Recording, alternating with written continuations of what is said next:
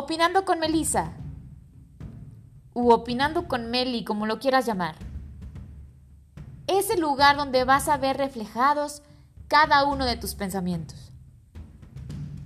Hablaremos con expertos, amigos, líderes políticos y todas tus dudas se verán resueltas. Bienvenidos.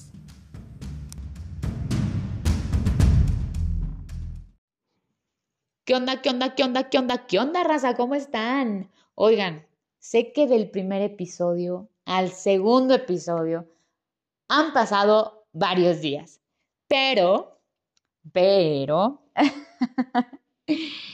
em, teníamos que tomarnos un break. ¿Por qué teníamos que tomarnos de nuevo otro break? Porque Melissa sí, ya tenía un podcast y vaya que se tomó como un año en el primer break. En este segundo, déjenme decirles que fueron días, o sea, tampoco se vayan a pasar de lanza, fueron días. y en estos días eh, tuvimos la oportunidad justamente de conocer a dos personas maravillosas que ya están muy empapadas en el medio, que decidieron pues darnos todos los consejos habidos y por haber para hacer que este podcast pues sea un poco más grande. Estas personas no van a ser mencionadas por su nombre y apellido, debido a que van a ser invitadas dentro de algunas semanas en, pues, en alguna de nuestros episodios, vamos a decirlo de esa manera.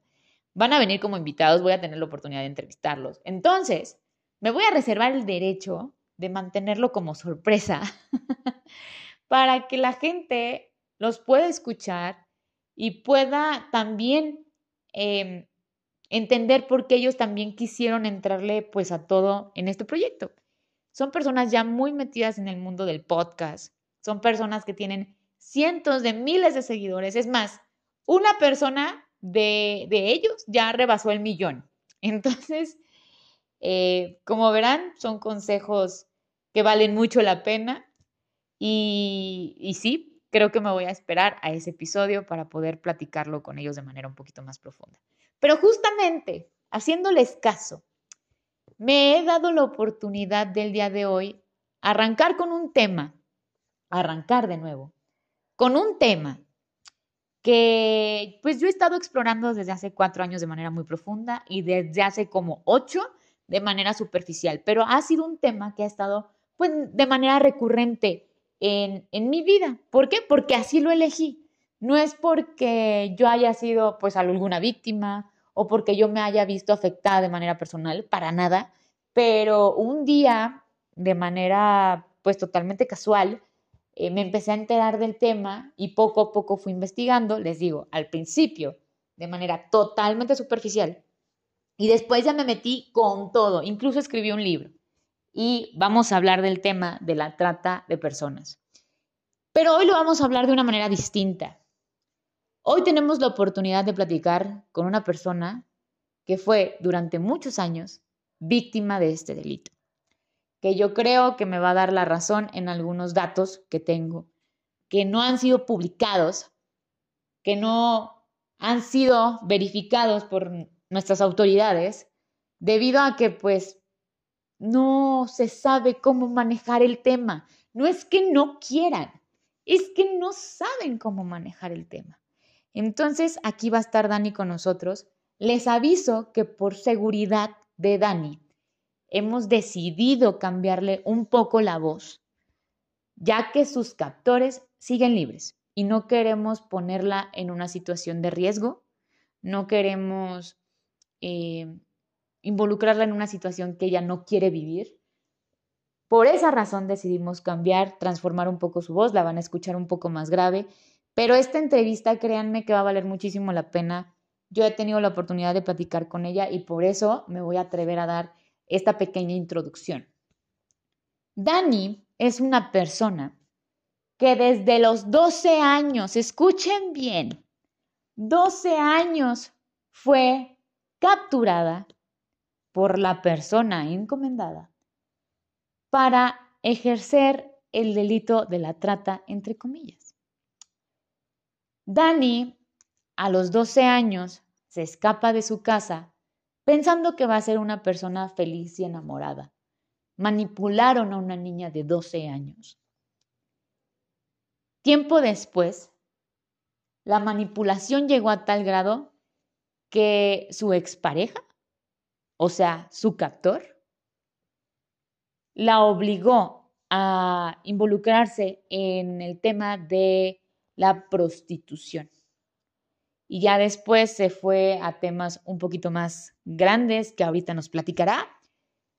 Pero sí quería darles esta introducción porque Dani era una niña, una niña de 12 años, una niña indefensa, una niña inocente, una niña que, híjole, tenía todas las ilusiones por delante y a un canijo durante muchos años se le ocurrió arrebatarle esos sueños que Dani tenía. Muchísimas gracias, Dani, por haber aceptado esta invitación. Y pues bueno, ahora sí dejo que te presentes y que nos platiques un poquito más de ti. Hola, Meli. Muchas gracias por la invitación. Soy Dani, ahora tengo 25 años y cuando fui secuestrada fue a los 12. Yo conocí a esta persona en un parque. Al principio me empezó a hablar porque me regalaba dulces. Ya después me dijo que estaba totalmente enamorado de mí y que quería, pues, tener una vida conmigo. A los 12 años me roba en una de esas salidas al parque y ya no regreso a mi casa. Los primeros meses fueron muy buenos, la verdad es que yo nunca imaginé lo que después pasó. Él me tenía muy atendida, eh, casa, vestido, sustento, todo, todo me tenía muy bien. Y de repente un día me dice que estamos en crisis y que necesita que yo me prostituya. Yo al principio, con esta idea de manipulación, de creer que por esa razón yo iba a mantener a mi familia, eh, lo hice. Y fueron momentos terribles porque después de ahí él me lleva con su tía. Su tía que supuestamente se dedicaba a la agencia de modelos, ya después me di cuenta que no, que en realidad se dedicaba a coordinar a un grupo de chicas para que se prostituyeran.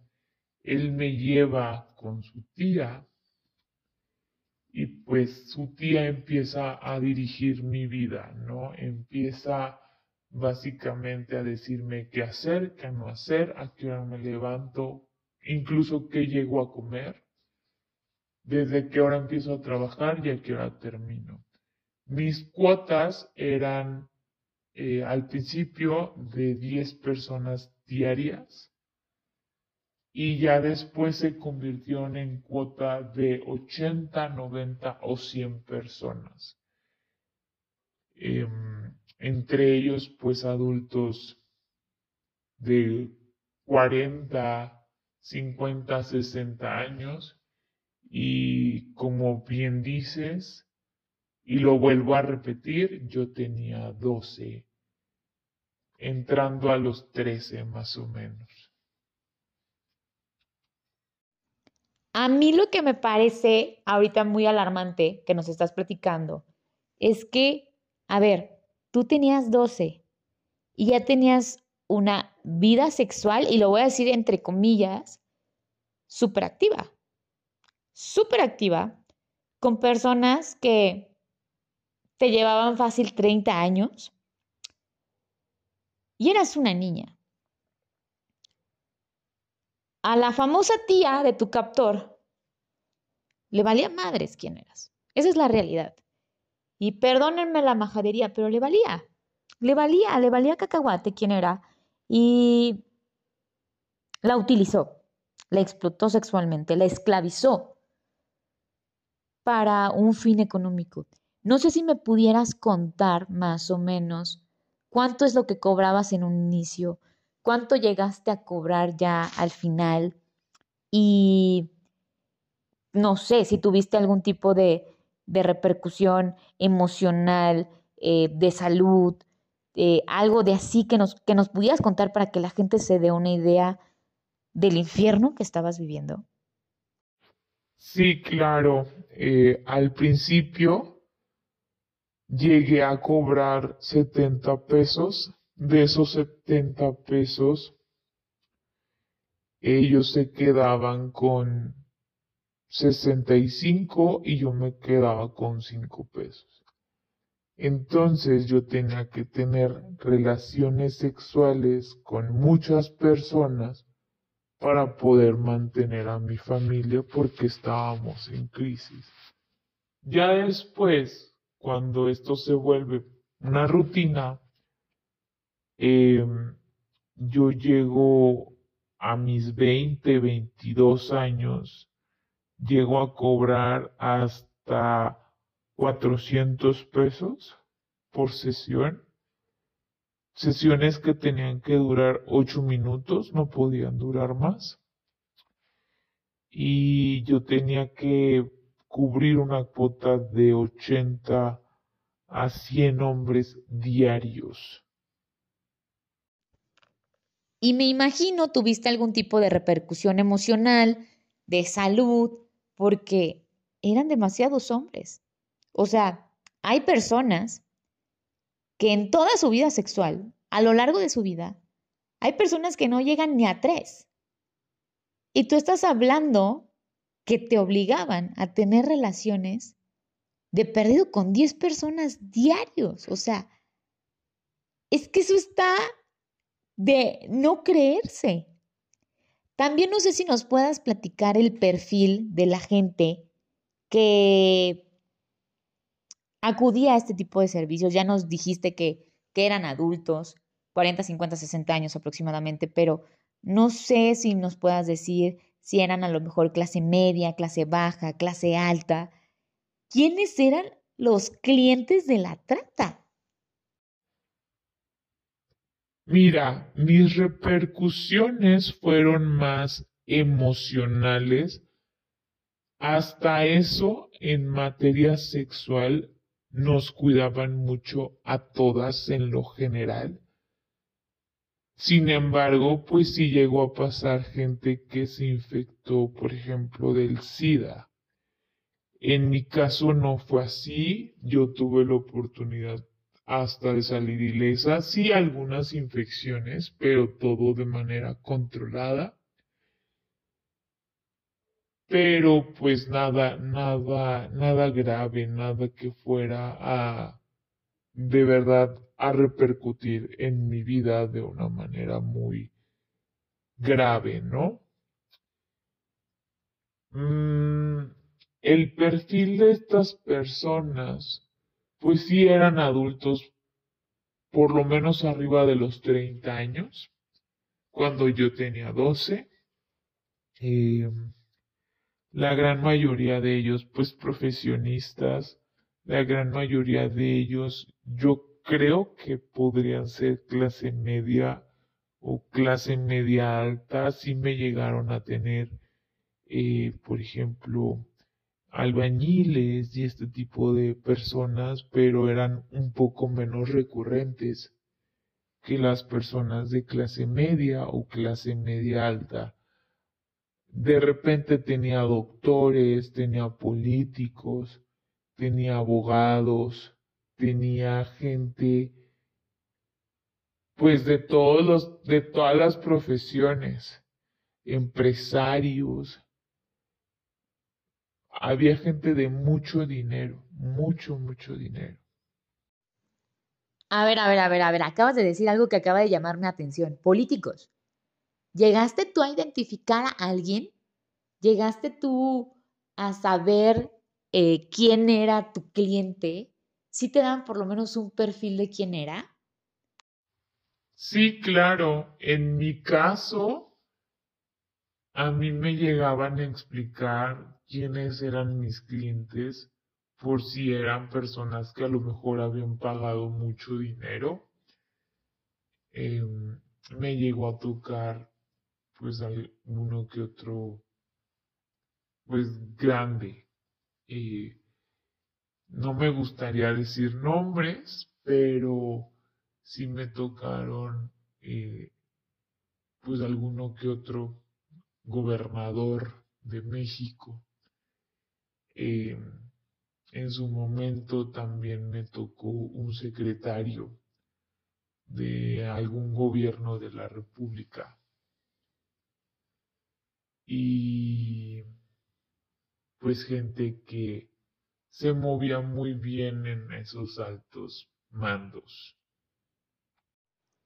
Entendemos totalmente la razón por la cual no quieras mencionar nombres, pero me parece escalofriante que los mismos políticos que se supone defienden nuestros derechos sean los clientes principales que pudiera llegar a tener una persona esclavizada en sus derechos, por lo menos sexuales. Y digo por lo menos porque parece ser que las esclavizan de todo a todo, desde que comen, a qué hora duermen, a qué hora se levantan, con quién duermen, con quién viven. Está increíble que tengamos al enemigo en casa. O sea, tenemos al enemigo en casa y no se hace nada. Y te lo aseguro que como tú a lo mejor nos diste uno que otro dato, hay políticos allá afuera que, saben quiénes son y no los van a señalar. ¿Por qué? Porque bendita sea la cultura que tenemos en nuestro país. Y eso es algo que a mí me llena mucho de coraje, porque mientras hay personas que sufren, hay políticos a los que no les importa. A los que no les importa que el otro esté sufriendo, que la esté pasando mal, que les vale cacahuate. También me llama mucho la atención que mencionas que son personas pues de clase media alta. No sé si sea como un general en todas las personas, no sé si me puedas aclarar este tema. A lo mejor contigo, porque no sé, te publicitaban de una manera diferente, pero no sé si este tipo de personas sean las que comúnmente recurran como clientes para esta clase de servicios, porque, híjole, qué clasecita de servicios, ¿no? En caso muy particular, a mí me tocaban de ese nivel. Yo sé que hay niñas a las que les tocó gente de otro nivel totalmente diferente, pero no dejan de ser unos pedófilos todos. Y pues nadie habló. Pasaron por mí cientos de personas y nadie hablaba, nadie decía nada, nadie me sacaba hasta que llegó mi rescatista que fue la persona que me salvó la vida hace, pues, literal dos años. Em, literal, no sé cómo, cómo explicarlo, pero fue muy complicado el darse cuenta que que estabas siendo controlado en tu vida al 100%.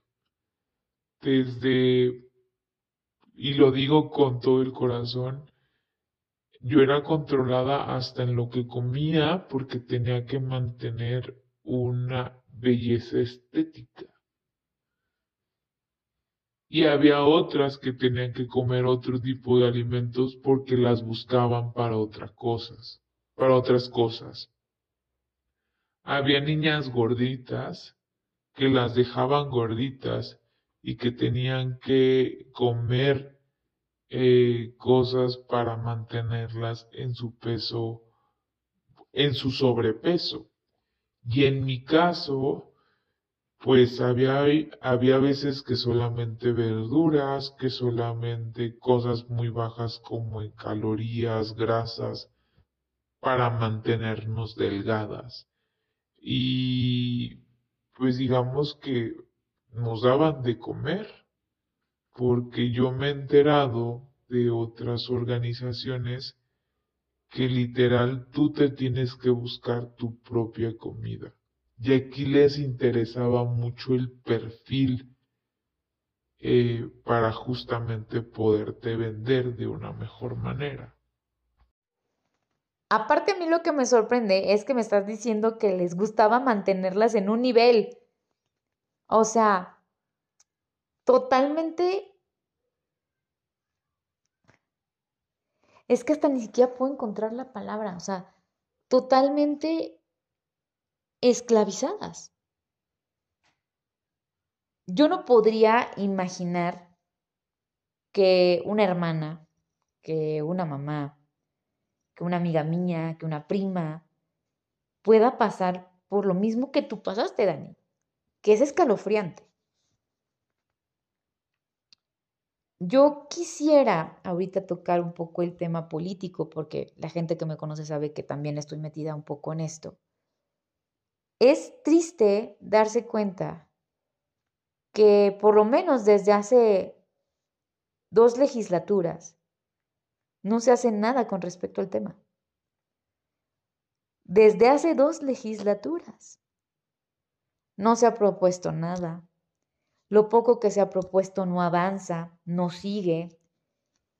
El último funcionario público que recuerdo hizo algo, y más o menos, fue Miguel Ángel Mancera. Y con él vimos muchas personas que, que estábamos ya involucradas en el tema, pues una luz al final del túnel. A mí me encantaría decir que los políticos no están metidos en esto, pero parece ser, por lo que tú nos comentas, que sí. En política, tanto hay gente buena como hay gente mala. Y me queda claro que la gente buena, al final de cuentas, es la que vence. Sin embargo, en esta ocasión me declaro totalmente decepcionada de lo que nos estás platicando porque pues yo soy la que defiende la política ya capa y espada para, obviamente, administrar el bien común en la sociedad. Y no es lo que está pasando en este caso.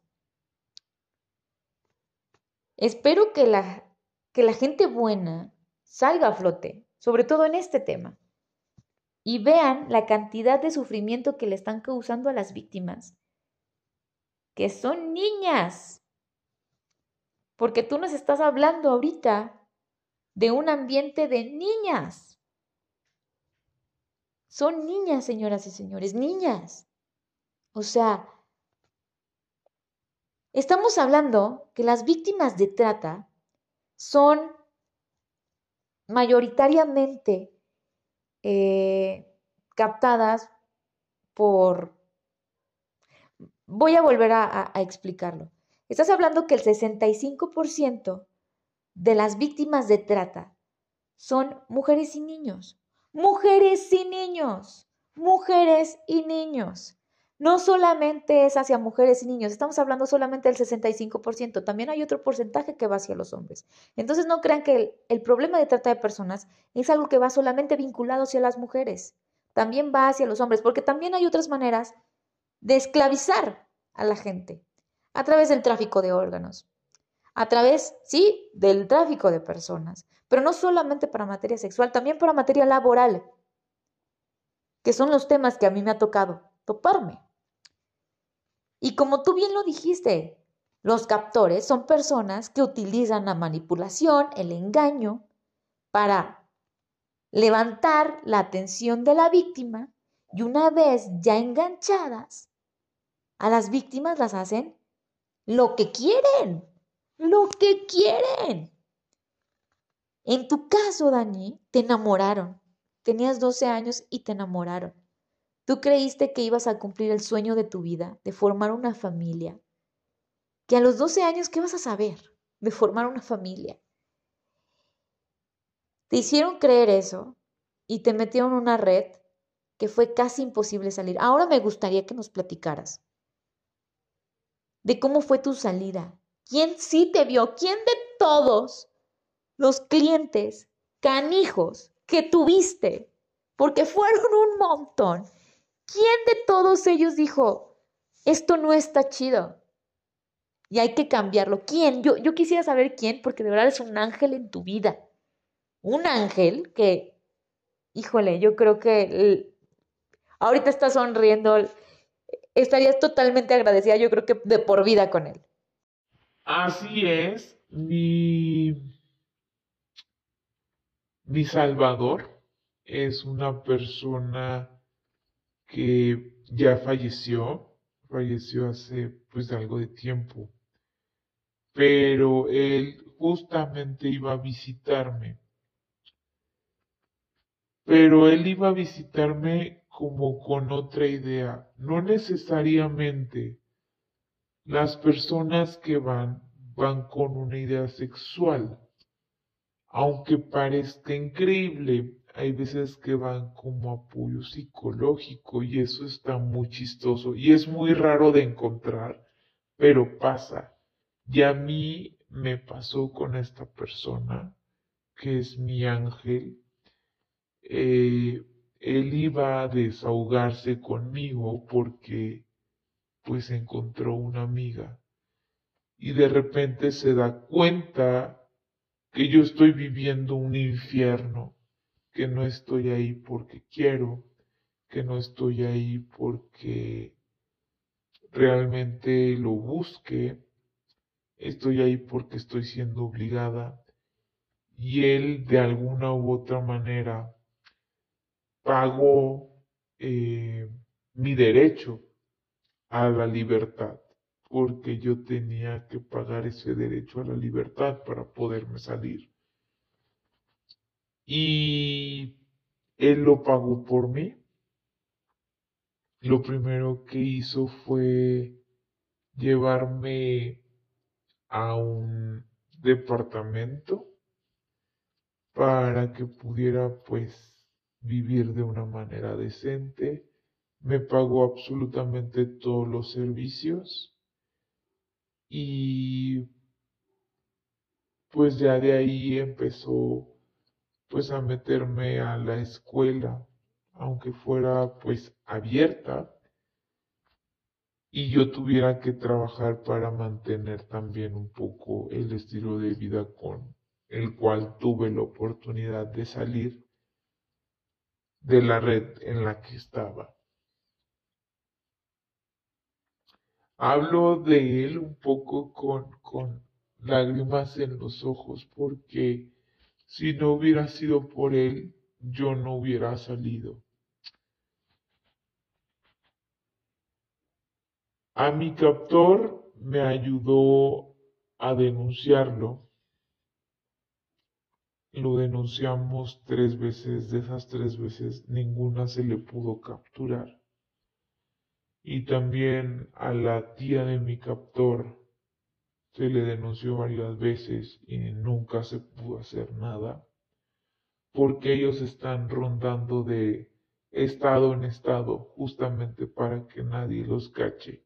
Y también a nosotras nos rondan de estado en estado justamente para que no seamos como personas identificables. De hecho, en su momento a mí me llegaron a sacar eh, credenciales falsas bueno, haciéndome ver como si yo tuviera 18 años cuando en realidad yo tenía 14, 15.